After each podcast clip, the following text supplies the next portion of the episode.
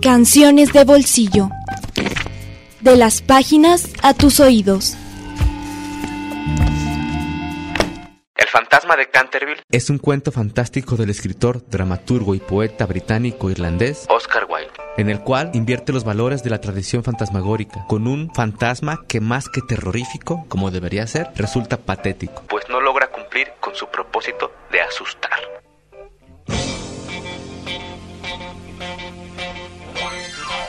Una familia adquiere el castillo de Canterville. El dueño anterior les advierte que un fantasma ronda el castillo desde hace 300 años.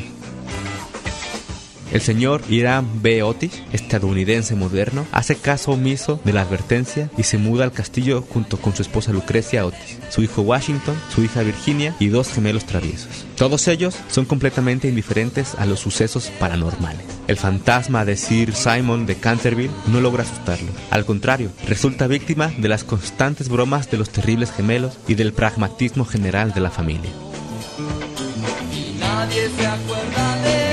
Charlie García compuso una canción homónima para ser interpretada inicialmente por su amigo y colega León Gieco en 1976. En una época de fuerte censura por la última dictadura cívico-militar argentina.